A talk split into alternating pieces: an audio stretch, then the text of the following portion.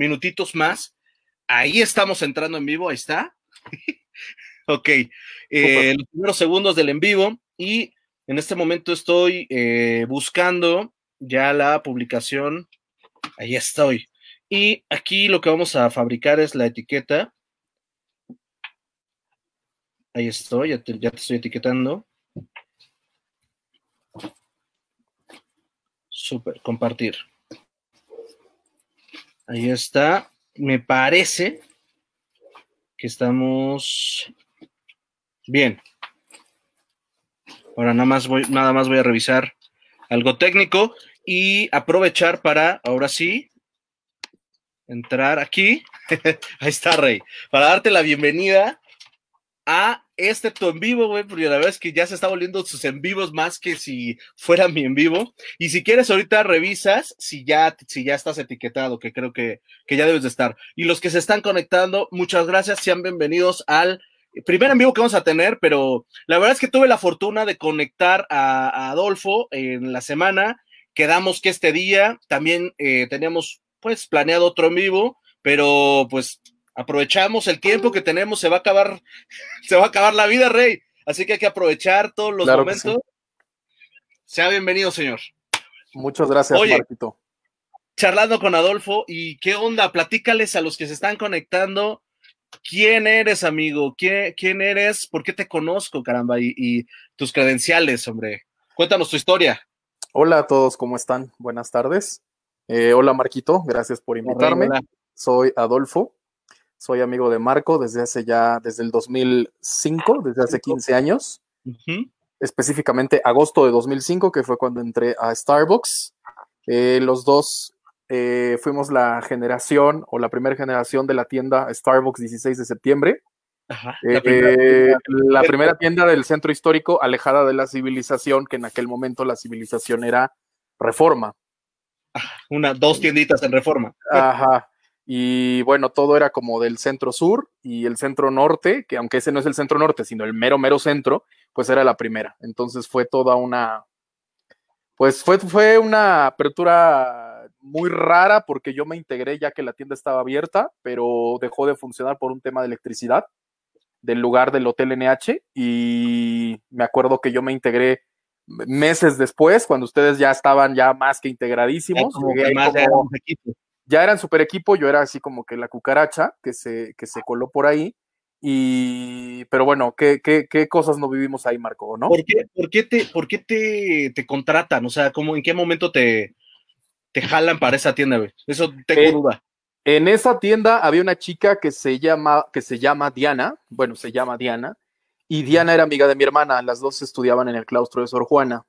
Entonces, eran muy amigas y yo estaba ya buscando trabajo, yo tenía 18 años y ya para en vísperas de cumplir 19 y tenía yo, estaba estudiando y todo, pero tenía yo la jiribilla de, de, de trabajar, o sea, yo quería ya trabajar. Entonces... Que lo quiero vivir. Exacto, entonces eh, estaba buscando trabajo y empecé a hacer mis pininos. De hecho, mi primer, mi primer trabajo fuera del negocio familiar fue en Casas Gir, en telemarketing, güey, ahí en cerca de Insurgentes. Sí, no, no, no, fue una experiencia cagadísima. Porque aparte es por, por ventas, ¿no? Así que sí, sí, sí, sí, así de, hola, buenas tardes, este, soy el licenciado Pepito Pérez y le ofrezco una casa, ¿no? Güey, qué pedo con eso. Entonces eh, me salí porque no me gustó y pues fue así como que mi, mi gran primer, mi gran primer empleo fuera del seno familiar fracasado. Y a los pocos días, mi hermana me dice, oye, eh, mi amiga Diana están, están solicitando en una cafetería, en Starbucks. Y yo, ah, ok. Entonces fui a, la, fui, a, fui, a, Alameda. Diana estaba en Alameda. ¿Por qué? Porque, porque abrieron esa unidad y no me... No, no es cierto. Yo fui, eh, sí, no, miento, sí fuimos a hablar con esta Diana a platicar y Diana ya me dijo, ah, mira, pues el salario está más o menos así, los horarios así asado, y a mí me encantó, me encantó. Lo primero, lo primero que me encantó de ese lugar fue el aroma café, definitivamente. Sí, que entrabas al Starbucks y lo primero que recibías era Este, Él era este, el, sí, claro. el aroma de café y aparte, este, pues yo como buen jarocho, pues es café desde que nací, ¿no? Leche materna con café, o sea, café con leche de la teta. Entonces, entonces, este, pues fue el café y yo dije, sí quiero trabajar. Entonces concerté una cita con Luis Daniel Sánchez Atilano, nuestro queridísimo amigo Luis Daniel. Claro. Y este, él me entrevistó, yo, ya, bien lo dijiste tú, el previo a la, al live, que Ajá. yo soy súper puntual, entonces a mí me citaron a Sí. las... me- eh, en realidad no me citaron, Diana me dijo, estamos solicitando, ve, acércate. Entonces yo llegué a la apertura, yo así súper intenso, agarré a Luis Daniel y lo conocí cuando él estaba subiendo la cortina, imagínate. Ajá. O sea, llegué a la apertura, literal. Seis de la Entonces, mañana. eh, sí, seis, sí. seis No. de la mañana. Abrían a las 7, abrían a las 7, yo llegué al cuarto para las 7 y cuando vi que alguien salió, un ser humano ahí a abrir la cortina, lo apirañé y así de, hola, yo me llamo Tatata. que en realidad era como una sombra, ¿no? Ah, no es cierto. un poquito Sí, nuestro, nuestro besito, negrito adorado, un beso, Sí. Daniel. Y bueno, el punto es que ya me entrevistó, pero este me encanta porque le esperé más o menos dos horas. ¿Por qué? Porque nada más estaban él y Rodolfo, el reno. ¿te acuerdas? Buen reno. Rodolfito, estaban los dos en la barra, ya tenían gente, ya empezaba a hacer el rochecito. Entonces Luis Daniel desde de lejos me hacía así como de, güey, agu- aguántame, ¿no? Me pudo entrevistar hasta las 9 de la mañana que llegó Diana, Ajá, precisamente. ajá. Entonces entra a la oficina y otra media hora, güey. Y yo dije, verde, si me entrevistará o, o no, o, o ya ni le importa. o es-". Ujú. Y ya salió y empezó a platicar conmigo y ahí empezó la historia y me dijo, ah, sí, estamos solicitando. Mi DM, Consuelo, te tiene que, te tiene que entrevistar. Me entrevista Consuelo y me dice, Sí. y, y me, no, Consuelo me dijo, me gustó tu perfil, me gustaste, vas y Vas. tómala. Frenaron la, la- la contratación porque ¿Por cerraron qué? la tienda. Cerró la tienda. Cerró la tienda. porque que nos vimos. No, pero sí estuviste cuando estaba la tienda cerrada, ¿no? O ya no. Eh, no, haz de cuenta, me- lo pausaron. O sea, de, de que Consuelo me dijo, este, me gustó tu perfil, bla, bla, bla, me pausaron. Yo hice esas entrevistas en Ujú. junio y lo Ujú. recuerdo perfectamente porque mi último día en el Greco fue el 5 de agosto, el día de mi cumpleaños. Entonces fueron dos meses, más o menos. Junio, cacho de junio, julio y los primeros días de agosto. Yo me gradué del Greco el 5 de agosto. Entonces, eh, me acuerdo perfecto que fueron dos meses, yo ya me sentía así otra vez rechazado, apestado por la vida, sin trabajo, ¿no? Yo así queriéndome ingresar a la vida ¿y qué laboral. y-? Pues me espero porque ya me contrataron, pero pues un poquito, es que un poquito sí, y de hecho sí tuve esa disyuntiva, porque yo dije, me dijeron que le, o sea, la, la DM me dijo que le gusté, que sí, que tal, y que, ¿qué onda? Ajá. Entonces, en ese inter, ella sí me habló al mes, como por julio, y me dijo, Adolfo, tenemos un problema técnico en la tienda. Los partners, tus compañeros, están repartidos. Por favor, te pido que tengas paciencia, ya estás adentro, aguántame tantito. Y pues ya sabes que Consuelo era un amor, era muy linda, y este, y la verdad es que me lo dijo de una manera, me habló tan linda y tan todo que yo dije, pues va. Y otro mes, o sea, ot- bueno, casi otro mes, como no sé, unos 20 y algo días. Y ya, al fin me hablaron y me dijeron, pues trae tus papeles, bla, bla, bla, bla, bla, y empecé el curso en el Greco. Y el 5 de agosto me gradué. Entré, esa graduación fue un viernes, entré el lunes 7 de agosto a Alameda, mi primer día.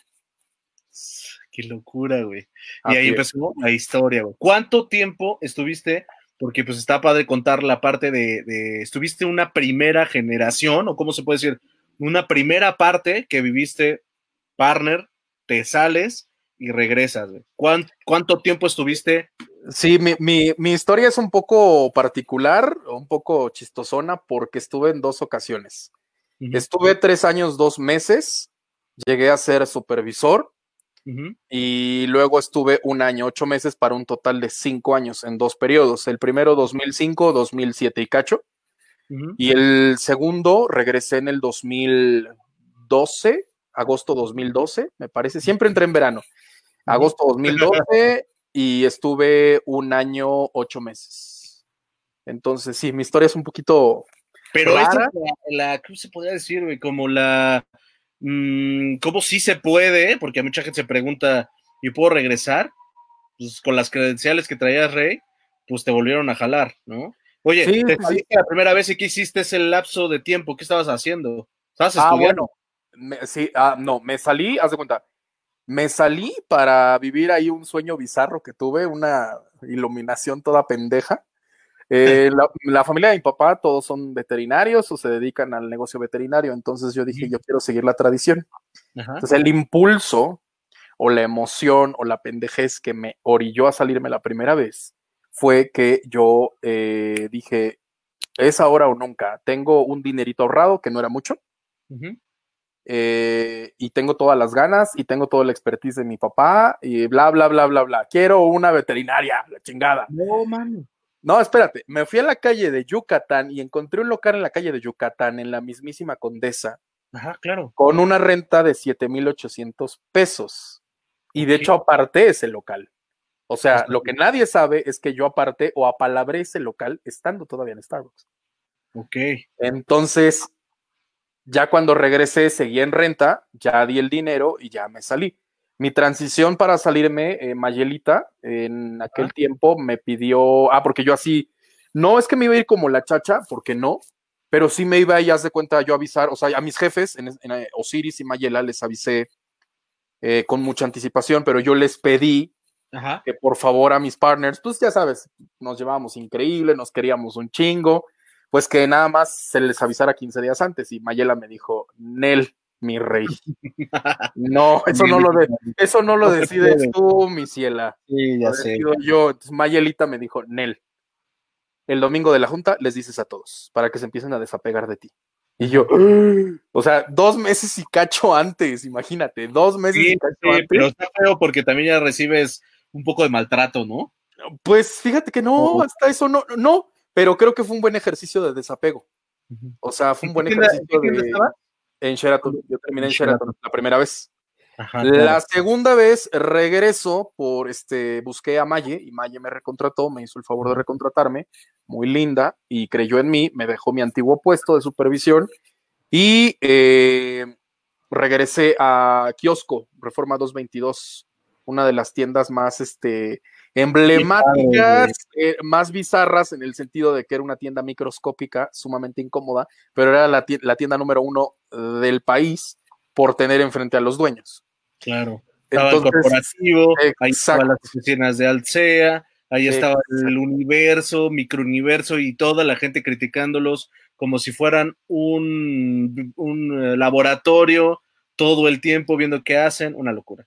Sí, no, no, la verdad es que fue una locura, pero fue una gran escuela, porque nada más que a mí sí, definitivamente, definitivamente sí fue un, golpe. No muy duro, pero sí fue un golpe.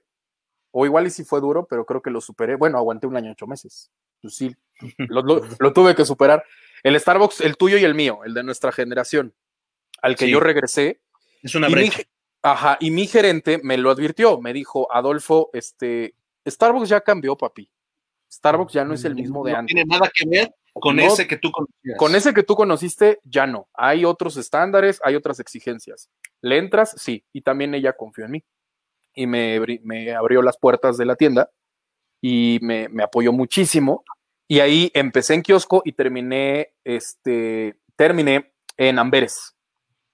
Uh, en Amberes, en la esquina de Amberes. Me tocó, me tocó nada más y nada menos que la, la, remodelación, la remodelación de Amberes. Tiraron Amberes, literal todo lo tiraron y lo volvieron a hacer. Me terminé con Es el que tenía el back hacia abajo. Es el que tenía el backroom hacia abajo, bizarrísimo, una rampa. Un porque te metías, se hacía un buen de calor, de toda rara, este, descargar y todo, era una locura.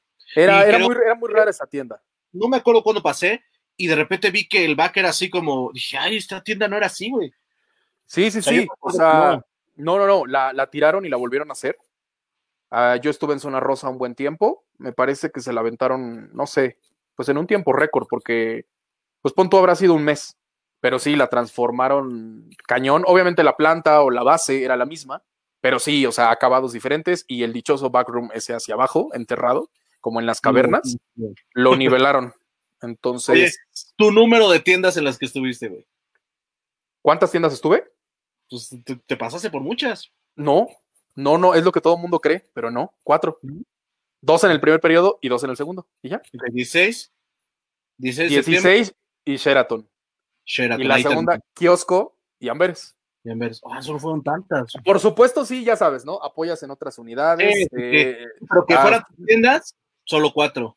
Friends and Family estuve en como, En un millón. no sé, un millón y ya sabes. este, este, como 10 veces te certificaste, güey. sí. sí. Te recertificaste. Te daban mandil tras mandil, güey. Sí, sí, sí. ir a los eventos. Sí, sí, sí. Mandil negro azabache, mandil negro infinito, mandil negro universo, mandil negro ta, ta, ta, ta, ta. Y este. ¿Te acuerdas, ¿Te acuerdas cuando hicimos el evento en la tienda de 16 de septiembre? Porque eso creo que nos unió a ti y a mí como seres humanos. Sí, totalmente, totalmente. Hicimos, no, hici- hicimos varios. Empleados y, co- y compañeros de trabajo y lo que quieras. Pero creo que esa cosa nos unió a ti y a mí. O sea, no, no, no excluyo a Enrique Bonilla porque pues también es otro personaje que estuvo ahí con No, nosotros. en, en- en Pero tú y Manrique. yo también hicimos un, un, un buen match, güey. Mira, sucedió lo siguiente y, lo- y- y llegó, la hora de, llegó la hora de las confesiones. Eh, yo no veía muy, o sea, a mí me apasionaba mi trabajo, me tardé en adoptar, tú lo sabes mejor que nadie, pero al final pues hicimos un gran equipo muy sólido. De hecho, esa tienda, recordarás, ganó varias veces el premio a mejor clima laboral, porque mientras en otras tiendas se vivían circunstancias un poquito lamentables, nuestra tienda se jactaba de ser una tienda con, nos llevábamos increíble, eh, salíamos y este y los que no salían no eran mal vistos, simplemente al otro día en el turno los veías y los abrazabas y los querías, ¿no? Que hubo temas, claro, como en todos lados, siempre. Hubo pleitos, claro, tú y yo nos peleamos un par de veces, pero a lo que voy, güey, es que efectivamente fueron precisamente la diferenciación. ¿A qué me refiero? Eh, la tienda que más vendía, pues ya pues, era Sheraton, era el monstruo, era la segunda a nivel Era país, Sheraton. ¿no? El monstruo Sheraton. Cada tienda tenía su porqué, o cada tienda tenía su, su, su etiqueta. Y nosotros nos diferenciamos siempre por dos cosas, clima laboral y creatividad. Y fue Que la no a, a Luis Daniel. No, sí. Bueno, lo que pasa es que acuérdate que, que Dani, Dani es una excelente persona, un pinche corazonzote con patas, pero a pesar de su personalidad y todo, él logró, o él, él, él logró, por ejemplo, que los pleitos matizarlos un poquito, porque sí, acuérdate que entre los supervisores a veces sí se agarraban a sus buenos fregadazos. Tú sobre-. Tú, bueno, este, casi, casi te agarras a golpes con este Alberto Torrado. Y este, y, y con todos, eras, eras este, este, este anarquista, ¿no? Estabas un poquito en contra de las, los, los, este, Se los, hacen las cosas a mi modo, decía. los el establishment, ¿no? No, Sí. pero ahí te va, fue precisamente eso lo que nos, utió- nos unió a ti y a mí, porque los dos somos creativos. Y en lugar de hacernos enemigos y tirarnos caca entre los dos, y No, todo, no, mejor no. nos unimos. Tú Ajá. dibujabas, dibujabas increíble. Hacías, ¿te acuerdas el Daily Offerings? Sí, güey, los dibujitos. ¿Cuán- ¿Te acuerdas los pinches dibujitos con los gises, güey? Y luego yo me aventaba unos y luego, ¿te acuerdas este concurso? Y justo pensé en la mañana de ese concurso. ¿Te acuerdas el concurso del banana frappuccino? Sí, que güey. tenías que tenías que ambientar la tienda como una eh, o sea evocando ahora sí La que evocando a la banana güey hicimos el güero tú y yo hicimos una una palmera gigantesca de tela y no ganamos el primer lugar nos dieron el segundo Pero ya porque- estábamos ganando todo, güey. Ya era como de, ay, es que Sí. concursan Sí. y ganan. Y ya Y fue así como, ah, estos ya no. No fue porque lo hiciéramos mal, pero se No, la- el equilibrio. te voy a decir una cosa y esto sí lo digo con pleno uso de razón no es mamonería no es pedantería a pesar de que sabes que De- sí de- tengo de mi que se me da. es que se me da la arrogancia al natural. Eh, la verdad es que había mucho talento en esa tienda, recuérdalo. Eh, por ejemplo, a Cristo nadie le quita su premio de su, de, de su bebida, la bebida, de los primeros concursos que hubo en el país. Ajá, y, que que él- volvió a hacer, ¿o sí? ¿Se volvió a hacer algo igual? No me acuerdo, un evento así de esa magnitud. No. Yo no me acuerdo, pero su bebida, el Polar Bean o el, El Polar Bean. no sé qué, Polar no sé qué, llegó a los menús y, y el güey ahí, pues todos, ah, pinche Cristo, ¿no? Este, Enrique, ya ves que Enrique se aventaba unas, unas, este, unas recetas. Acuérdate que nos- eh, Enrique se aventó o nos apoyó con temas de gastronómicos, porque Enrique estaba en el claustro. Ajá. Diana, Diana también nos apoyó. O sea, todos, todos aportamos a la tienda con creatividad, con buena vibra. Sí hubo bronquitas, sí tuvimos diferencias, por supuesto, eso todo el mundo y en todos los trabajos. Pero esa tienda, pues, o sea, y entonces empezamos a ganar, a ganar. Y entonces llegó, acuérdate, nuestra gran oportunidad, que fue nuestros eventos.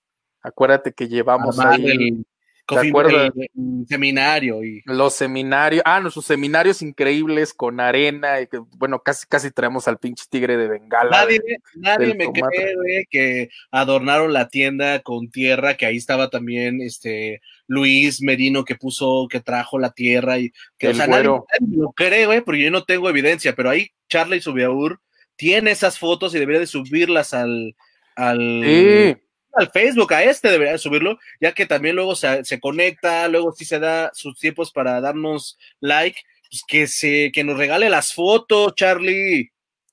Sí, estoy de acuerdo, estoy de acuerdo porque este, o sea, e, ese seminario fue épico, porque todos los seminarios, lo digo con el mayor de los respetos, no quiero ofender a nadie, ¿no? Pero pues eran de, de, de, de cartulina fluorescente con el plumón del deployment. ¿No? O, el rotafolio pedorro, ¿no? Nosotros hicimos un escenario, güey, una producción. o sea, el, el, güero trajo arena, por Dios. O sea, casi, casi el güey viajó, a Madagascar el cabrón y la desenterró y la trajo el güey, porque el güey era, era fino y era rico. Las hojas de plátano en las mesas, carajo. Yo le vi la carita a Carlos Ubiabur cuando estaba ahí sentado y estaba feliz de lo que habíamos hecho. Eh, Daniel también, no, me dejará mentir, que estuvo muy padre. Son de esas cosas que hacían del trabajo, no un trabajo, cara, eran divertidas, Rey. Totalmente, totalmente, eran muy divertidas y la verdad es que, este, pues sí, o sea, la pasamos muy bien eh, y yo creo que, pues bueno, eh, y siempre lo hemos dicho, equipos como ese son difíciles de, congregar. aquí Julieta dice, te quiero, te quiero, cabrón. Yo te quiero más, yo te quiero más, hermosa. Besos. Saludos, güey. Mira aquí. Mira aquí este rey. Mira. a saludar. Alex. Alexito, que dice, por cierto, Irving y yo disfrutamos del premio. Hijos de la chingada, güey. No hicieron nada, güey. No, pues ellos llegaban, ¿no? Recién llegaban, recién, recién los, amamantábamos y recién los habíamos parido y les dimos la oportunidad de estar en esa tienda y este, y efectivamente, sí es. Les dimos las mieles de, de, lo, de lo trabajado, está bien. Y ahí, y ahí se, se, se, nos llevamos increíble con esa segunda generación. Esa segunda generación que al final también llegaron lejos, o sea, tampoco fue fácil. Sí, que más se aventó tiempo, pero a Irving le fue bastante bien. Rey, ¿A qué te dedicas actualmente, güey? Eres una celebridad, güey. Yo sé que no todos lo saben, porque la parte sur no saben que, que, 100% quién es Adolfo, güey. Pero tú, centro, centro, centro, norte, te así, así te aman, carajo. Cuéntanos. Y yo, los, amo, y yo los amo. Este, ¿qué me dedico actualmente? Soy gerente especializado, veo todas las bebidas sin alcohol de la división de restaurantes de Palacio de Hierro y llevo los proyectos, lo que yo llamo multimarca. Son proyectos con marcas de lujo y marcas hermanas de Grupo Val. Ejemplo, GNP e ITAM. Eh, en ITAM tengo un café, creamos ahí una barra de café y en GNP próximamente va a estar el Café Palacio también ahí. Lo estamos ahorita con toda la maquinaria y toda la infraestructura de Palacio de Hierro, estamos por abrir en unos meses. Y proyectos de lujo, bueno, estuve el 2018, 40 días en Guadalajara. Eh, entregamos a un socio comercial una barra de café a Bobby Brown, los maquillajes estos de lujo. Y ahí hay una boutique en Andares, en Zapopan, en Jalisco, y fui para allá a entregar el proyecto. y, de otras marcas también y bueno, pues tengo un equipo a mi cargo que está, es increíble, por ahí no sé si Pablito esté conectado o esté viendo, no lo sé, pero es como el heredero del imperio, es como mi hermano menor. Y bueno, increíble, me fascina mi trabajo, me encanta lo que hago. Eh, la verdad es que comencé como muy operativo. Eh, primero comencé como otra cucaracha, ya es que yo al principio todo el mundo me ve como, ese güey, qué pedo con ese güey. Pero ya después que ya hago confianza, pues ya super hermandad y todo. ¿no? ganas el respeto de la gente y dicen, ay, y terminan diciéndote, señor, ¿qué le sirvo? Sí, sí, y este, y la verdad es que también aquí en Palacio no fue la excepción, porque todos así como, este güey, ¿qué pedo, no? ¿Qué hace? Y poco a poco nos hemos ido ganando terreno, ido conformando un equipo muy sólido de baristas extraordinarios. Y empecé como muy operativo, te soy sincero, y ahora ya me volví como muy godín, la verdad.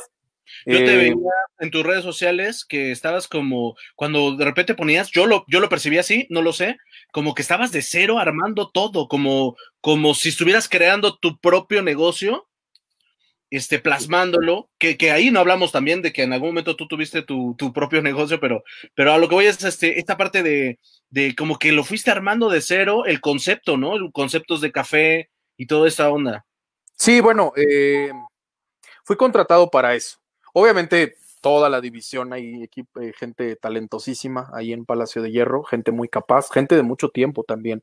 Hay gente de muchísimos años. Mi jefe tiene 26 años en la empresa y la verdad es que, pues, mis respetos. Entonces, como equipo, hemos logrado este, desarrollar esos conceptos. Soy el líder de los proyectos, pero obviamente, pues, como todo líder, este, trabajo en equipo con costos, compras, operación, arquitecto, etcétera, etcétera, etcétera. Y es muy apasionante porque en Starbucks eh, fui muy feliz, pero Starbucks te daba el ABC de cómo operar. Y si no lo seguías, pues estaban las auditorías para que lo siguieras. Aquí no. Aquí había que empezar de cero, como bien dices. Eh, había que primero invertir una fuerte cantidad de activos fijos, máquinas. Que, creyeran en tu idea. Y barras, que creían en la idea, que me la creyeran, que dejaran de verme como la cucaracha. Y ahora pues ya soy este Adolfo Merida Sorcia, Y aquí está mi tarjeta. Aquí está y bueno, este, sí, la verdad es que está muy padre. Y eso de, crear, de, de, ver los planos, ¿no? De buscar los materiales, de buscar y cotizar a los mejores proveedores, eh, insisto, en, Starbucks, ¿qué nos enseñó Starbucks? Procesos. Por eso no te lo imaginabas cuando estabas haciendo tu latte en, Sheraton antes de irte, ¿no? Nunca te imaginaste en Amberes cuando estabas terminando tu última bebida de, ay, algún día yo voy a tener que ver un proveedor, ver este precios, costo, este margen de utilidad. Nunca, nunca lo pensaste. No, la verdad, la verdad es que no, porque tú, bueno, tú, tú que sabes mi historia, siempre fui como muy operativo, siempre fui como un este como un engrane de esos de uso rudo.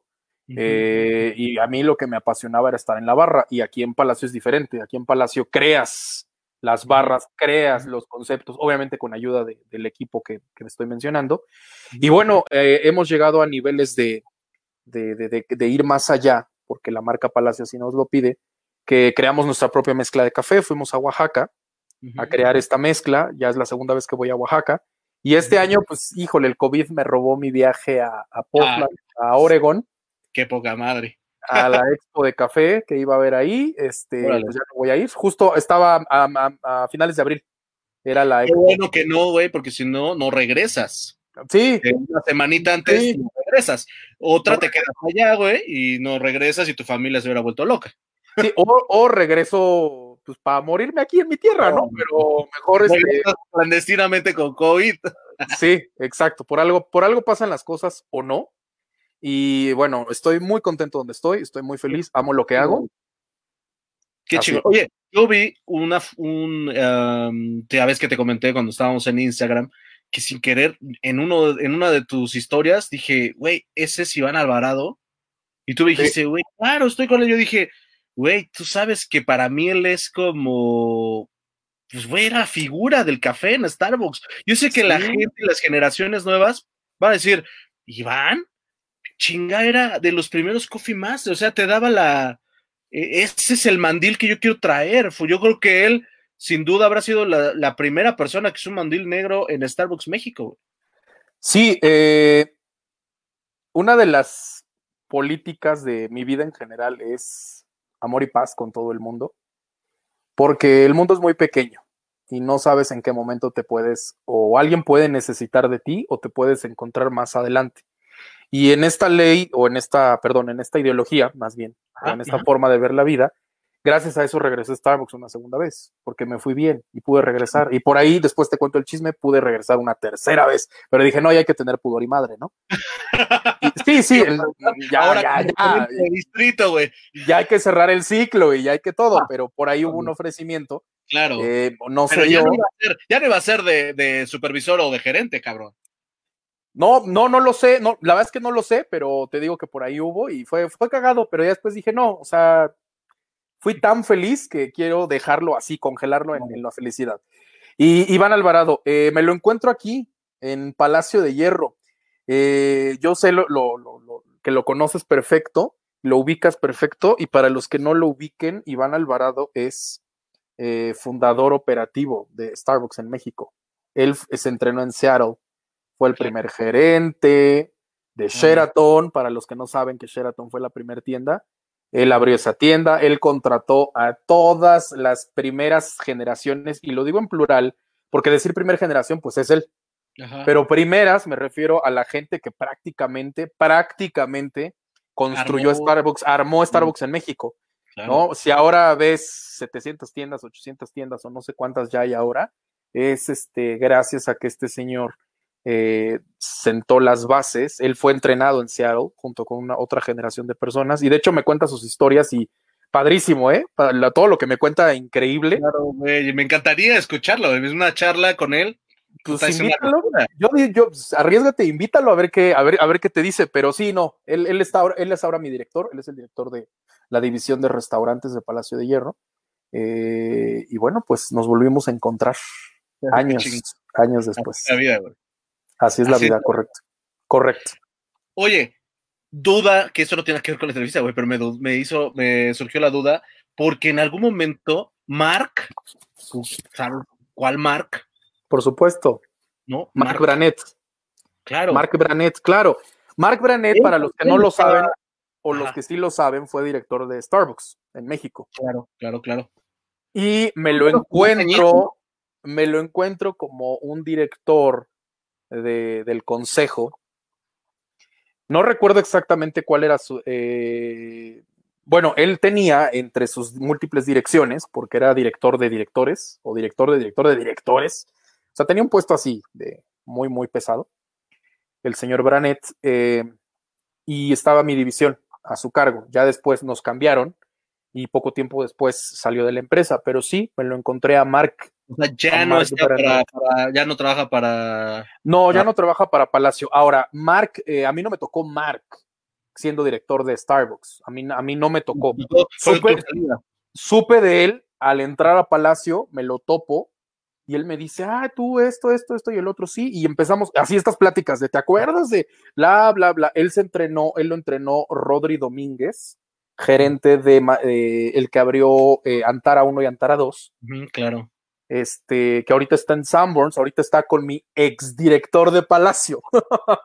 Hicimos como un ahí, se cruzaron.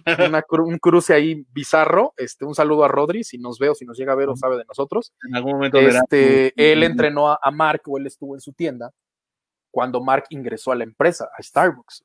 A Mark Branett. Mark Branett, correcto. Un lujo. Oye, te cuento acá es que tenemos de repente comentarios se nos empiezan ahí, por cierto, ya lo, ya lo vimos. Dice, jajaja, ja, ja, nos fuimos a un lugar en Puebla con una fiesta épica con Reno. Uta, qué recuerdo, güey. Estaría padrísimo hablar de eso, güey. Sí, Samantha Matus dice saludos. saludos Samita, saludos, bebé. Te mando un abrazo. Entonces es casi para ti, chaparrito. Dice Carlos Caballero, ese back de Amberes siempre había un caído en el turno, seguro. Es correcto, no tengo el gusto de conocerte, Carlos Caballero, pero efectivamente yo casi me rompo la madre ahí un día por este, llevabas el, diablito para meter el pedido, ¿no? Porque el pedido, por alguna extraña razón en Amberes no lo dejaban en el back, sino lo dejaban muy como, como en pegado a la barra. Y pues cargabas lo más rápido que podías en el diablito y bueno, casi me mato y el diablito salió volando. Afortunadamente era puro vaso, no rompí nada. Pero imagínate que me hubiera llegado merch o que me hubiera llegado tazas. No, pues se van al, se va todo al carajo, güey. Toda mi caballero es ese también leyenda de Starbucks, güey. Vamos a tener en vivo con Charlie el miércoles, que también nos va a contar unas historias padrísimas. Eso es, no, no, quiero anunciarlo porque luego este quiero comer al día, chaparro. Mira nada más, Dice extraordinarios recuerdos de mi. Dani, un abrazo para mi Dani. Y Daniel, deberías hacer un en vivo conmigo a ver qué pasa, güey, ¿no? Contarnos historias y a ver qué onda. Que cuente ahora él qué sintió cuando me hacían mis evaluaciones de desempeño, güey. Quiero ser gerente y no sé qué, ya sabes, ¿no? Y ah, es que a mí no me haces caso. sí, a ver, no, me equivoqué, eres alma, alma chaira anarquista. Ya sabes que yo, yo no me quedo callado, güey. Oye, ¿qué haces actualmente? Digo, y sé que haces un billón de cosas más, güey. La, tenemos que dejar porque si no, no nos vamos a acabar las preguntas, güey. ¿Qué haces tú a tus ratos libres? ¿Qué te gusta hacer, güey? No tengo ratos libres, vivo casado con mi trabajo. Oh, pequeño. Los pocos ratos libres que tengo es estar en mi casa, me encanta estar en mi casa, vivo solo, vivo en un departamento y no soy más, soy así feliz de la vida de estar aquí metido. Como de, como de ermitaño, señora con varices, así, ya sabes. Muy así, muy de ese tipo, cuidando sus plantas. Este, y otra cosa, bueno, me encantaría, me fascinaría, y lo, y lo digo así porque, pues, este, pues me encanta estar con mis amigos en un restaurancito, cenando, comiendo y estando horas echando eh, chisme y vinito y todo eso, me encanta hacerlo. No lo, no lo hago muy seguido porque pues todos mis amigos también tienen sus agendas bien saturadas, pero siempre, siempre me ha gustado salir a cenar. Amo salir a cenar con amigos, eso me encanta hacer con el poco rato libre que tengo. Qué chingón. Oye, ¿cómo te va con esta cuarentena, güey? ¿Qué está pasando en tu negocio? Eh, ¿Qué está pasando?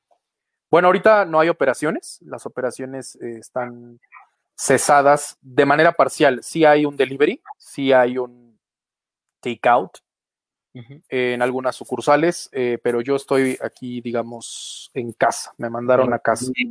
Ajá, estoy viendo los proyectos que tengo, por ahí ya después, si hacemos otro en vivo, te contaré de estos proyectos toda vez que esté autorizado a contarlos, pero son unos proyectos de unas cafeterías de otro nivel, una cafetería increíble, una cafetería de otro, pero así, algo así extraordinario, porque además es una cafetería de diseñador.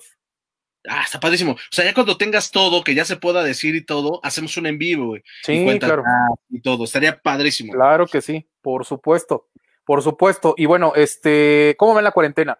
Eh, tú me conoces, creo que me conoces bastante bien, sabes que soy muy nervioso, muy desesperado, muy todo, pero bueno, los años no pasan en balde, entonces este, sigo siendo nervioso, desesperado y atrabancado, pero eh, fíjate que ahorita, como te digo que sí me gusta estar en mi casa, o sea, muero por estar en mi trabajo y en mi rutina, eso es un hecho. Sí, pero prefiero perro, ¿eh? prefiero morir de ganas que morir de COVID. sí, claro. Entonces, por respeto a la gente, a mi comunidad, a mis amigos y a todo el mundo, pues estoy aquí encerrado. ¿Cómo me está yendo? Pues estoy acostumbrado de, por ejemplo, algo, un ejemplo muy tonto que le está pasando a todo el mundo, no solo a mí, pero bueno, te lo comparto, es que pues estaba acostumbrado a desayunar y a comer en, fuera y solamente llegaba a cenar. Ahorita pues, digo, yo soy cocinero y lo hago bien, pero pues no tengo, no tengo un fogón y un estufón así increíble, tengo una parrillita pedorrísima eléctrica aquí en tu casa. Entonces, pues te adaptas, o sea, sí lo sabes hacer y cocinas bien y todo, pero este encierro te, te como que te obliga a... Obliga a hacer otras cosas, bueno, así que... A pensar, a reinventarte, a tú ya, como que siento que literal el mundo, y no es una exageración, literal el mundo ya tenía su rutina. Ahora nos estamos adaptando a otra. ¿no? Veo, veo que mucha gente está haciendo ejercicio porque efectivamente estar aquí en casa, si no controlas la ansiedad, te la pasas comiendo, güey. Comiendo, comiendo, comiendo, comiendo. Entonces, eso, pues a la larga, güey, o sea, güey, voy a llegar rodando a la oficina. Entonces trato en la medida de lo posible de, pues, de no estar come y come, y si estoy comiendo, pues comía puras cosas saludables. ¿Cómo me está yendo? En resumen, bien, pero sí, obviamente, pues es, es, pues, para empezar, la espalda la traigo ya toda puteada. Creo que muchos, porque no te, no, te acostumbras a la silla ergonómica. A no, estar, sentado o estar acostado todo el día, güey. Estás todo el tiempo o parado o, o haciendo cosas. Tienes toda la razón. No, y aquí es donde, aquí es donde valoras a los ingenieros industriales que crean las sillas de escritorio y de oficina, que son sillas especiales, güey. O sea, yo, por ejemplo, no tengo comedor, no tengo sillas. Estoy en un mi, mi sofacito, muy cómodo, muy todo. Pero llega un momento, güey, en que me harta, güey. Me harta, porque no es, no es mi rutina, güey. Yo estoy de aquí para allá y agarro la, veo mis cafés, veo la operación, voy a mil juntas, estoy de aquí para allá, o a veces sí estoy sentado, pero acostumbrado a, la oficina en la que donde trabajo. Pero esto sí, sí, sí, sí, sí rompe. Pero definitivamente no me puedo comparar con la gente que está enferma, que la está pasando mal, o que perdió su trabajo, su empleo y no tiene o no le está alcanzando para comer para y para su familia. Entonces, ese, es un tema bien duro, güey. Es un tema delicadísimo, lo están viviendo millones de personas y creo que entonces es ahí donde le paras a tu mame. ¿En qué sentido? O sea, deja de quejarte, estás en tu casa, eh, tengo trabajo, eh, no estoy cesado eh, salarialmente hablando, entonces creo que estoy de lujo. Entonces, le, cuando empiezo así como de, ay, ¿por qué esto? ¿Por qué el otro? Le paro a mi mame y digo, güey, hay gente que ahorita no tiene, literal no tiene que comer y hace tres semanas sí lo tenía y ahorita no lo tiene. Que tiene que estar este, arriesgando la vida para poder mm, buscar la oportunidad de tener algo que comer al rato. Exacto. Entonces, pues madurar eso y esto va a pasar. No sé cuándo, pero va a pasar y cuando pase estoy seguro que, muchos no vamos a ser los mismos. Nunca será la vida igual después de esto. Y qué padre que nos tocó vivirlo y qué culero, la verdad, de repente, porque pues sí, estamos en una situación de mucha incertidumbre. Así es. el 30 de abril y en algunos casos, pero no sabes qué chingados va a pasar después del 30 de abril. Así es, amigo. Exactamente. Entonces, por ahí leía en el Facebook, ya ves que hay de todo, ¿no? Memes, información falsa, este, los fatalistas del mundo se va a acabar, los optimistas de que eh, gente, eh, hay de todo, ¿no? En Internet, es un mundo infinito. Y por ahí decía una frase de una señora mayor que decía, güey, se quejan por el encierro, quéjense cuando los mandaban a la guerra, huevo. ¿No? Entonces ahí dice, eh, por eso te digo, cuando empiezo con mis pendejadas de, ay, ¿por qué? A ver, pendejo. tienes tu salario, tienes trabajo todavía, eh, estás en tu casa, ¿no? Eh, y, estás comiendo y estás peleando por no saber qué comer o saber si sabe bien lo que estás haciendo de comer, bájale a tu mame y esto va, a pasar pronto, ¿no? Así es, amigo. Oye, hay otro comentario aquí de Daniel que dice, me da gusto saber que hacen cosas que les apasionan. No me equivoqué en mis decisiones de tenerlos en mi equipo. Sigan con sus éxitos. Éxitos, amigos. Un abrazo fuerte. O sea, ya nos dejaste, Daniel, nada más te despediste o qué pasó. no, gracias, gracias, Rey. Así fue muy así. De... desmadre. Paréntesis, me dan hueva. Hijo de la chingada. Un abrazo, Dani. Carlitos, Carlitos Mesa. Hermanito, saludos, hermano. Carlitos Mesa es amigo mío desde la primaria, cabrón y, tengo la, oportunidad, la fortuna de conocerlo también. Sí, no, Carlitos Mesa es la mamada ese cabrón, güey. Yo lo conozco, conozco a su familia. Este, nos conocemos desde pinches pedorros, güey, chiquitos. Y este, y tiempo después nos reencontramos en, en, Starbucks, pero obviamente en distritos totalmente nada que ver.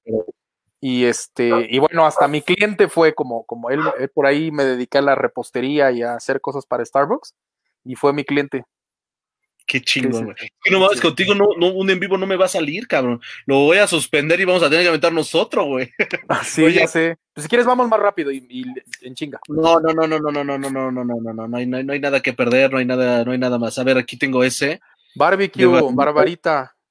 Un abrazo, Barbecue. Qué, qué, gusto que se haya conectado. Iba a decir una guarres, pero Barbarita, saludos. Guapísima, por cierto, güey. Dice, aquí seguimos, dice Dani. Gracias, Dani. Oye, acá, este, pues tenemos una historia, algo súper gracioso que te haya pasado, en Starbucks. Algo gracioso que me haya pasado en Starbucks, pues muchas cosas, pero. Habrá una que digas, no mames, esto. O sea, yo, yo siempre he sido muy, muy sarcástico, muy irónico, de un humor muy ácido y, vaya, como que sí hubo muchas historias graciosas, pero puta, güey, no me viene una a la mente, o sea, no sé, no, no, no, no. Así como en entrevista, tuve varias, todas. Bueno, una específica que ahí te recuerdes. pues muchas, muchas, bastantes. Pues no sé, un día, una, es una historia súper pendeja, pero eh, no es graciosa, es pendeja. Estaba en Sheraton y en Sheraton está Marisabel Sheraton al lado de la Embajada de Estados Unidos. Ahí tuve la oportunidad de conocer al embajador, a Tony Garza. Buenísima onda el güey, la persona más sencilla del mundo. Sus guaruras súper así, discretos, respetuosos. Era un, increíble señor, ese, ese, señor. Era increíble. Entonces también, pues obviamente la visa, pues todos los mexicanos iban. Entonces ahí tuve la oportunidad de conocer a muchos este, cantantes y actrices y bla, bla, bla, bla, bla. Entonces, ajá. Entonces, este, pues un día fue RBD. Entonces, este, sí, ya sé, ya sé, super teta historia. Ajá. Entonces, sí, es que sí lo fueron, y sí, esos güeyes, pues sí, pues sí eran de guaruras y, la gente sí se les acercaba a tomar muchas fotos y todo, ¿no? Sí, y, todo, y todos, y todos muy buena onda, ¿eh? Todos, todos súper buenísima onda. La única que sí, pues muy su estilo, muy. Dulce María. Muy, no, Dulce, bastante linda y muy educada. Sí, pues sí. Anaí. sí, no, Anaí era, o sea, era eh, los RBDs y Anaí. Y Anaí. Ajá, ¿no? Claro. es que ella porque este tenía todos los años de, pues ya sabes, ¿no? De, de sí, pues, más fama que ustedes. Sí, es que ya, eh, es que sí se le, sí se le atribuye que sí nació, nació le toda desde los tres años. Entonces, pues sí, la chava sí tenía a sus 20 y no sé qué, pues sí tenía una carrera puta larguísima, porque no.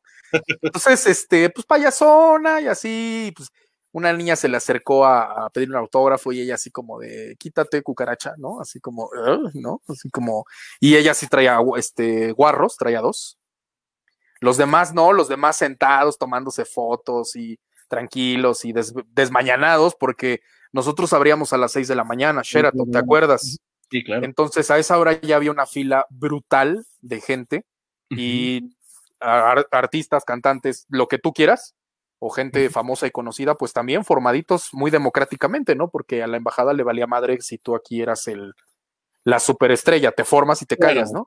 Si eres un cualquiera. Así es. Entonces, este, sí fue, fue como cagadito, pero sí fue, pues una chava se confundió, no sabía que era leche deslactosada, eh, no sabía que era la lactosa, entonces detuvo la fila como brutal, todos viéndola como con, ay, mira, es Anaí, pero todos así, ay, qué pedo con esta vieja, ¿no? Que no sabe lo de la leche deslactosada. Y yo, y aparte Sheraton, tú sabes que Sheraton, la fila daba la vuelta y salía. Y salía, ¿te acuerdas? Literal salía. Es más, eh, eso y la ventanilla de Sheraton, que no sé si la cerraron en algún momento de la vida, pero estando yo, estando yo la quitaron. Yo tuve la ventana operando dos meses o menos. Y ya el Sheraton la pidió. Eh, hizo una renegociación del contrato y nos quitó la ventana. Denme ya esa madre que no la usan para nada. Es que aparte como que salías, ¿no? O sea, no era pero propiamente del local. O no recuerdo, la verdad es que. Es que tenías que darle la vuelta al restaurante, entrar, me parece, por la cocina del restaurante, ajá, y era un módulo, o era, vamos a llamarlo cubículo, muy chiquito. Pero no te creas, sí vendía, vendía, en un buen día vendía sus seis mil pesos. A los 40 que vendía, o los, los 40 y algo que vendía Sheraton, pues ya se hacían cuarenta y tantos mil pesos, entonces pues esa ventana. Era una entradita. Era una entrada extra. Qué padre esa historia. Sí, la verdad. Me Sheraton. Qué bonita tienda, güey. Sí, Qué recuerdo. Bastante. A mí me tocaba luego irla a cerrar cuando, cuando estuve en, en Torre Mayor, cuando todavía no habíamos, y en Torre Mayor me pasaba a cerrar la tienda, güey. No manches, este, ahí chismoso, porque pues ahí estaba Katy, yo iba, y bueno, historias del terror. Yo sé, yo sé, yo sé, no te preocupes. Oye, tu último día de la salida, ¿qué, qué, qué pasó, güey? O sea, ¿cómo te saliste? Este, ¿qué pasó, güey? Eh, me salí por decisión propia en ambas circunstancias. El primero por, te digo, lo de mi sueño arrebatado de una veterinaria, así de, hoy, hoy amanecí con ganas de poner una chingada veterinaria en Yucatán, en la, Condesa, ¿no? Loquísimo. Y la segunda me salí por la escuela. Yo estaba estudiando en el claustro y tenía la escuela, tenía el restaurante de, de mi mamá le ayudaba los fines de semana y tenía Starbucks, entonces ya eran unos horarios este, brutales. De domingo, que cerraba siempre, a lunes, que abría siempre, porque yo era apertura siempre con Dianita, este, nada más dormía yo como dos horas y media o tres. Entonces, pues sí, era ya una brutalidad, ya estaba yo así pésimo y estaba quedando mal en los tres. En los tres estaba quedando mal, en el trabajo, en la escuela y con el restaurante familiar. Entonces, este, tuve que decidir y esa fue la decisión. ¿Qué fue el último día? El último día de la primera vez estuvo padrísimo, fue un día de lo más normal porque como ya la gente estaba ya ya sabían que me iba, que era mi último día, etcétera, así de, ah, ya, ya, ya, ni te extraño ni nada, ya, me lo habían, ya, me lo habían, dicho y, ya todo el mundo lo sabía, entonces pues fue así, nada más mi mamá tuvo un detalle bonito, eh, se llevaba muy bien con Enrique, mi querido llamado Manrico, y mi hermana también que conocía a Enrique, entonces ellas dos le, hablaron con Enrique, le dijeron, oye, le podemos llevar así una, pues una, un detallito a Adolfo para que todos convivan y todo, y sí, me llevaron unos tacos de guisado, y ahí todos, ahí, e, ese día no comimos mark-out de la basura. Comimos tacos que mi mamá nos llevó. Ese día sí nos repartieron el marca. Sí, sí, sí. Entonces estuvo, estuvo padre, estuvo cagado porque fue como un convivio y estuvo bonito, estuvo emotivo, estuvo Mayela, estuvo Osiris, todos ahí comimos y estuvo padrísimo. Eh, lo, que sí fue, lo que sí eh, yo pedí abrir ese día y me fui a buscar a Lilia Tuero al corporativo. Uh, ¿qué tal? Y me, despedí de ella, muy linda. Pues yo la amo y la adoro porque ella me apoyó muchísimo. Siendo regional, me apoyó bastante cuando entró este Salvador. Sí, Altamirano. Eh, ella eh, vivió esa transición, entonces ella me pidió apoyo para así oye, hazte uno de tus coffee tastings así, donde te la arrancas y te la pegas y te salen tres. Este, hazte algo así para Salvador, por favor, para bajar balón. Y sí, Lilia, lo que me digas, hicimos unas brochetas de frutas y eh, hicimos un coffee tasting de Arabian Mocha Sanani, eh, mi café del castillo. Amaba, amaba. El método de procesamiento seco, por cierto. Así es. Es de esos que te marcan para siempre, güey. Y ella dio su autorización, ella, que era la mera mera, que todo, pues, Lilia Tuero pesa, pesaba muchísimo en Starbucks, ella podía autorizar eso. Yo le dije en, en, Starbucks, ¿no? Estaba en algo no sabría. Eh, yo, sabía que estaba en Starbucks. Eh, era como la de Starbucks Latinoamérica para Starbucks Internacional.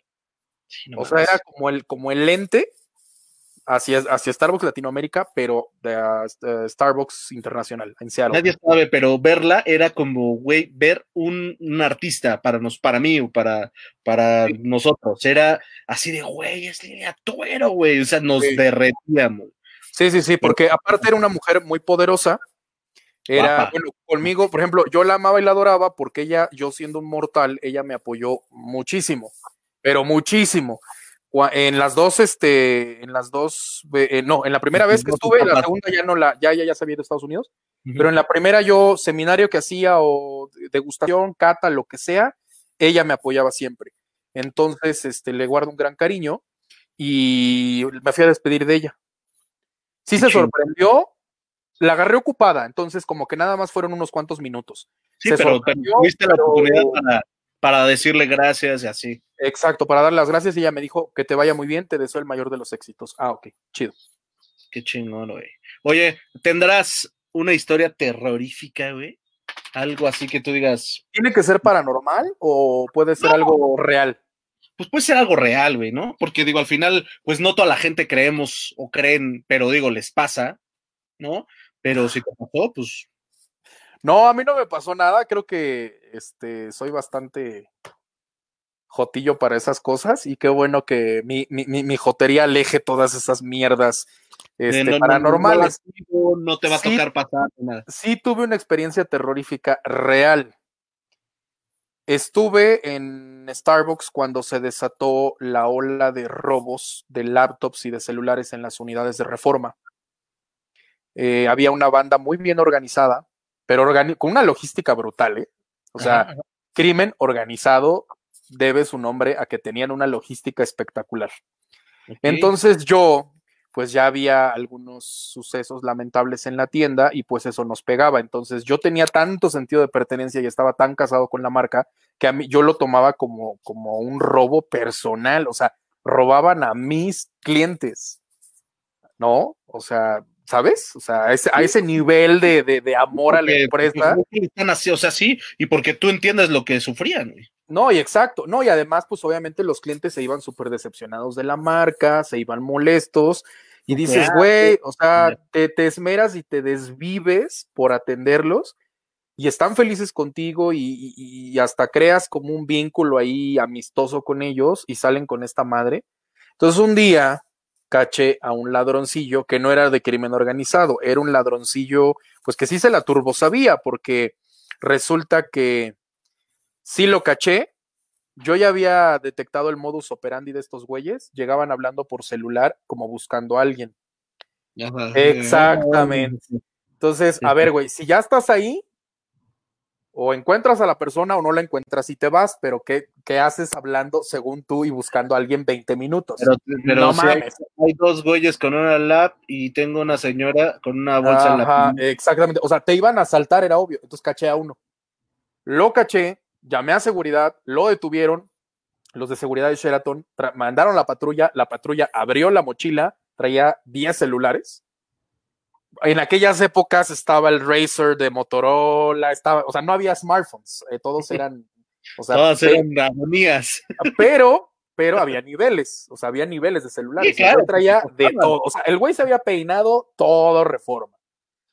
Y lo cacharon. Y entonces, este, yo estaba corriendo el turno y me quise hacer el héroe. Pues no el héroe, sino simplemente, no, hay que hacer justicia y la chingada. Entonces me dijeron los de la patrulla, mire, joven, siendo honestos, eh, ahorita lo vamos a llevar ahí, vamos a presentar las pruebas, pero como no hay una denuncia formal de parte de un privado o de un particular, no podemos hacerle absolutamente nada. El señor se va a ir a su casa porque puede argumentar que todos los celulares son suyos y que los está arreglando o reparando. ¿Qué necesitamos? Sembrar una así, güey, así de pinche, así. Necesitamos agarrar un celular o el suyo, meterlo, metérselo en su mochila y en ese momento la denuncia. Ajá y allá fue.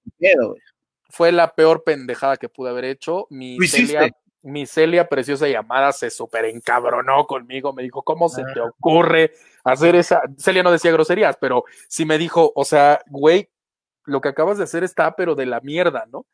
Y es cierto, o sea, terminé yo sembrando ahí una prueba falsa para que al güey lo detuvieran y bla, bla, bla.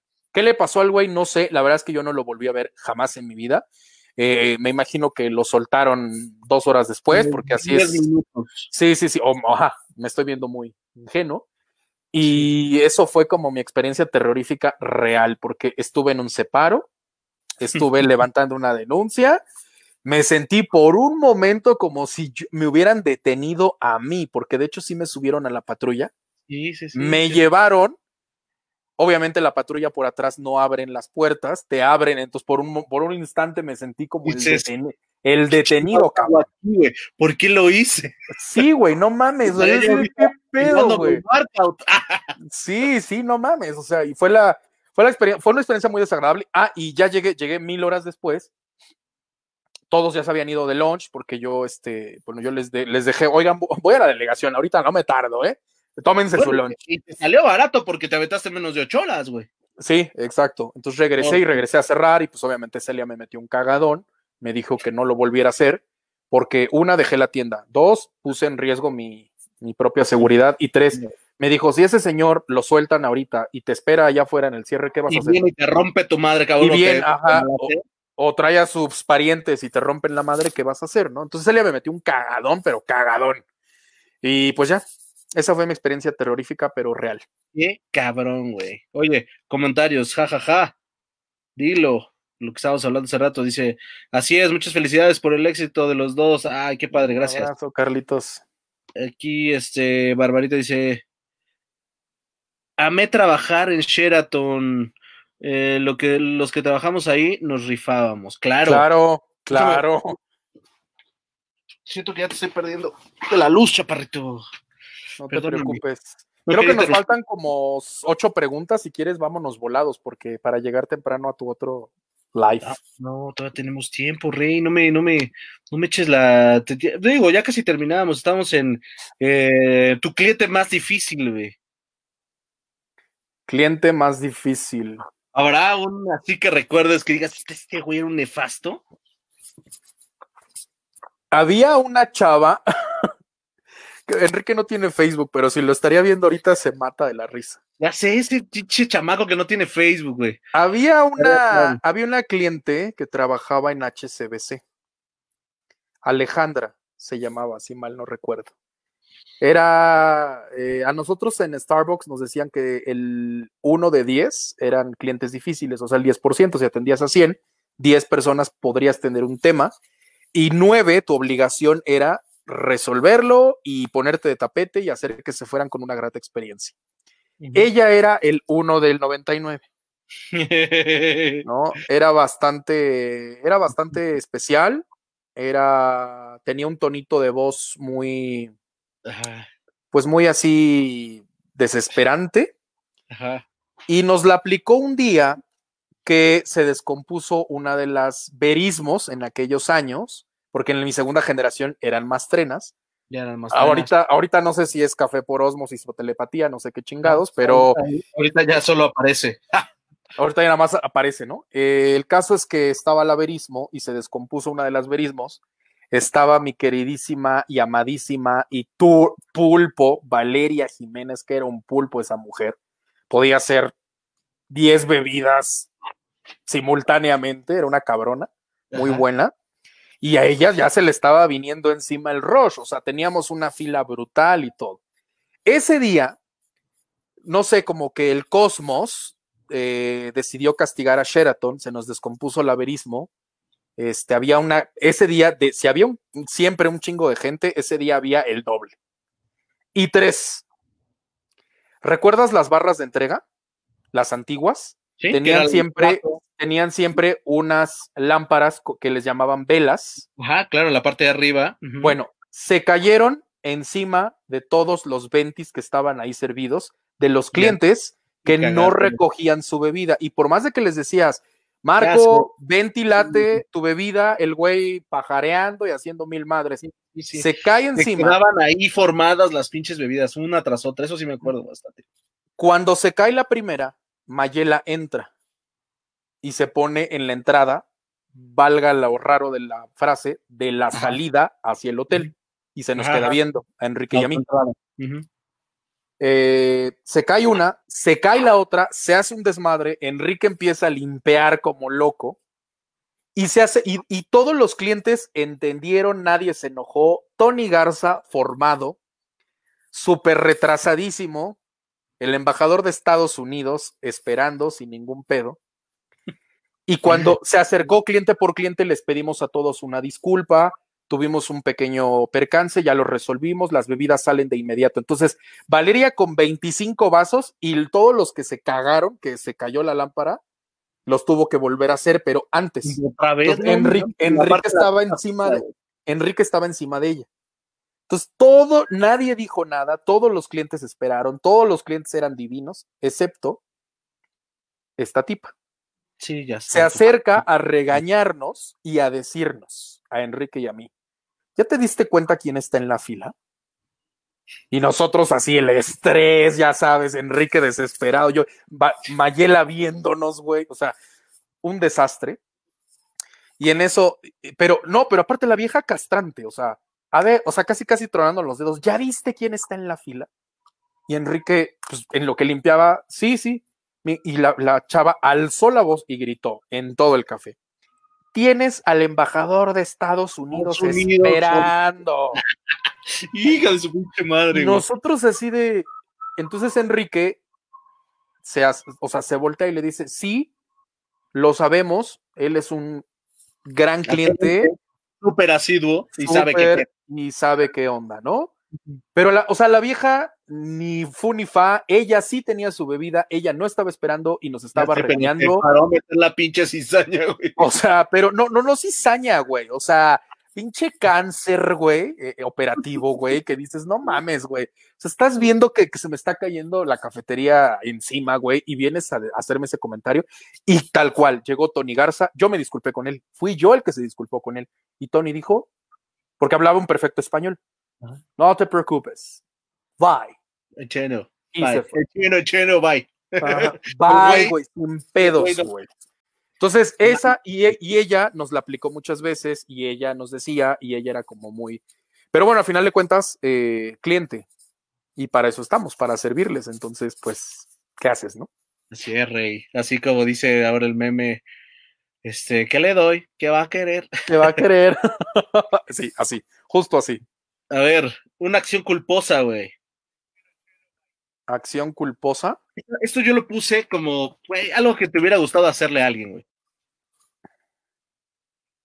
Algo así como de esas cosas que dices, oye, yo, si hubiera tenido tiempo, le hubiera hecho esto a este güey.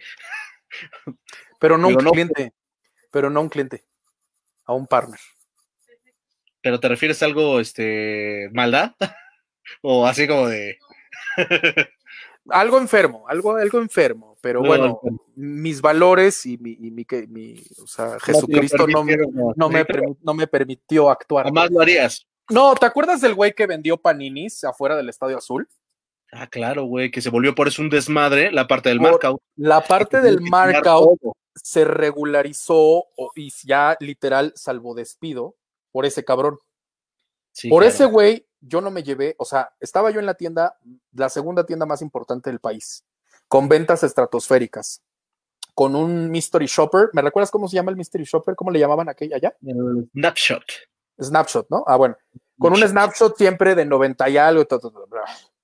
Por culpa de ese pendejo, nunca, nunca, nunca me llevé un bono. Y ese fue mi gran trauma laboral porque yo le echaba muchas ganas, era muy apasionado, muy entregado, muy intenso, muy estricto. Eh, si alguien aquí que me conoce actualmente eh, lo sabe, yo desde que tengo uso de razón llego dos horas antes y me voy cinco horas después, siempre.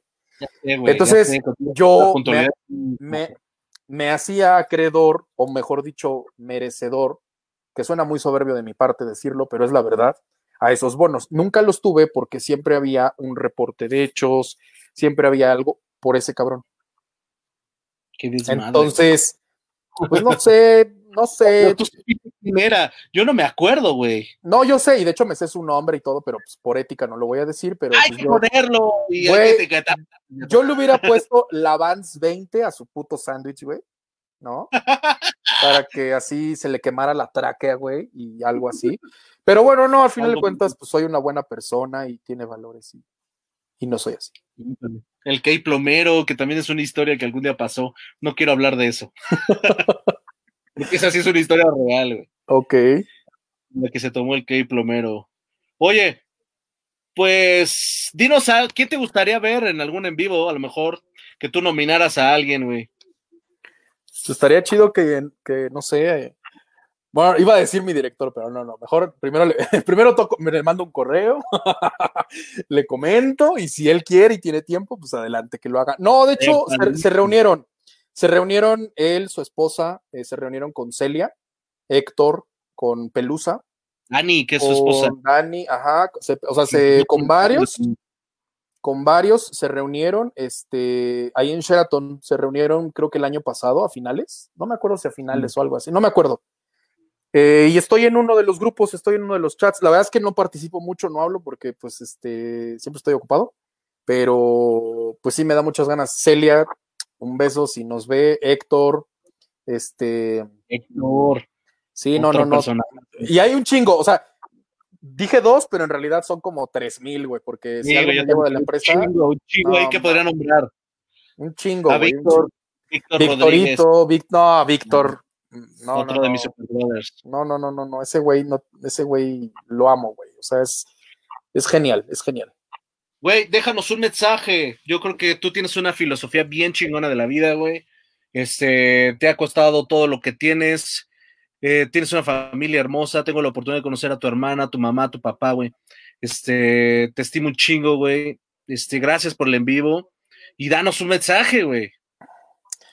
Pues el mensaje ya lo di con el tema del COVID. O sea, si ustedes tienen su salario, tienen casa y tienen comida y no tienen el COVID, o si lo tienen y van a salir adelante, pues ya ganaron. Si tienen alguna de estas cuatro, pues deseo que, esto pase pronto. Y nada más a manera de ligarlo con el mismo COVID. Eh, antes de entrar a Palacio, viví una etapa muy difícil financieramente hablando y salí adelante. Y me acuerdo en el 2009 la influenza, fue cuando abrimos el restaurante, ya no hablamos de eso porque no hay tiempo, y cayó la influenza. Entonces, soy un ejemplo viviente de que sí se puede. Y esto no es choro motivacional. Esto no es choro motivacional pedorro y barato y sí, sonríe. No, no, a la verga eso. Es, sí se puede, pero obviamente cuesta, o sea, cuesta, cuesta mucho. Frustración, lágrimas, dolor. Eh, para ahorita la gente que no tiene chamba, espero que encuentren una pronto o que encuentren una forma de subsistir. La gente que está enferma, principalmente que está enferma, ojalá se curen pronto y no solo de COVID, de lo que sea. Y bueno, si tienen también, va a sonar muy cursi, me pueden hacer bullying, no hay pedo, pero si tienen familia, tienen amigos o tienen alguien en esta cuarentena que por lo menos les pregunta cómo están, yo creo que también ya están de gana. Muchas gracias. Mm. Hermano, gracias. Qué bonito contigo, güey. Te lo juro que no, no, este, no calculé bien, güey, que creo que tú y yo tenemos más historia. Y dije, híjole, uno ahorita sí me va a dar tiempo, güey, pero me arrepiento como un estúpido, pero nos tenemos que aventar otro en vivo. Si quieres, nos aventamos, perdón que te interrumpa, nos aventamos un parte dos si quieres, en una semana o dos semanas. güey. Sin tema. Hay muchas cosas que se pueden retomar, tocar, hablar, no mames. Claro que sí, Marco, claro que sí. Güey, te quiero un chingo y lo sabes. También este, te quiero mucho. Poquito, poquitas veces, ¿eh? Nos hemos visto ya desde que, desde que ya no pertenecemos a la marca, pero pero pues las esos pinches 10 minutos que me das cada vez que vamos a un lugar, me bastan para reírme, porque siempre llegas y te vas y lo voy a decir, güey. Eh, dilo, dilo, repítelo, repítelo. cabrón, dilo, dilo. quiero ver para chingarte, para hacerte enojar. A ver, Marco, Marco, para, para, para algunos de, ¿qué hago siempre, Marco? ¿Sí o no? Eso lo hago con todo el mundo. Toda la vida, llegas, pero llegas así, con mucha energía, ¿cómo están? Hola, te quedas, y de repente ¿qué te gusta? ¿20 minutos? ¿Tienes? ¿25 casi calculados? Le haces, bueno, este, yo tengo algo que hacer, los quiero, hagas tu cuenta y te largas, güey. Y yo siempre digo, oye, ya, lo sé, es que estoy contando el minuto 24 cuando digo este güey, ya. Y al, lo haces, y digo, ya sabía que te ibas a alargar, y lo he dicho siempre, siempre como que no, no me da tiempo de charlar contigo, pero esta fue la mejor hora de mi vida, güey, desde que tú y yo dejamos las barras. Así es, hermano. Te mando un fuerte abrazo, un abrazo a tu hija, que está grandota, hermosa y haces unos videos increíbles con ella. Yo los veo. Te mando un fuerte abrazo y pues eh, mucho éxito para salir avantes de esto, Marco. ¿Vale? Gracias. Nos vamos a desconectarnos eh, eh, del, Facebook Live. Tú y yo nos quedamos todavía conectados porque es parte de la plataforma y ahorita nos despedimos eh, del todo. Gracias a todos los que han estado pendientes. Ay, güey, espérame, porque antes de irnos todavía nos tenemos un buen de mensajes. No me quiero ir sin leerlos porque luego se, vuelve una locura que digo, ah, güey, nos fuimos y ya no leímos nada. Dice mm, aquí Aurea Bravo dice, jajaja, mi cliente, nos vamos a la ver porque no podíamos fumar dentro de la tienda de World Trade Center. Este, jajaja. El bueno Osiris Villaluna, un saludo, Rey. Este, Saludos, Osiris, hermano, un abrazo. Ay, qué, qué, hermanito. De, conocer a Osiris, la verdad. Este, Jennifer, saludos a los dos. Jenny, oye, que qué diferencia fotos. Isaac, hermano, un abrazo, hermano. Isaac. Qué padre. Confirmo, ahí están. Qué padre, pues esos son los mensajes. Tuvimos muchos mensajitos. Híjole, Rey, muchas gracias. Los vamos y nos vemos a rato en el siguiente en vivo. Vamos a darle fini.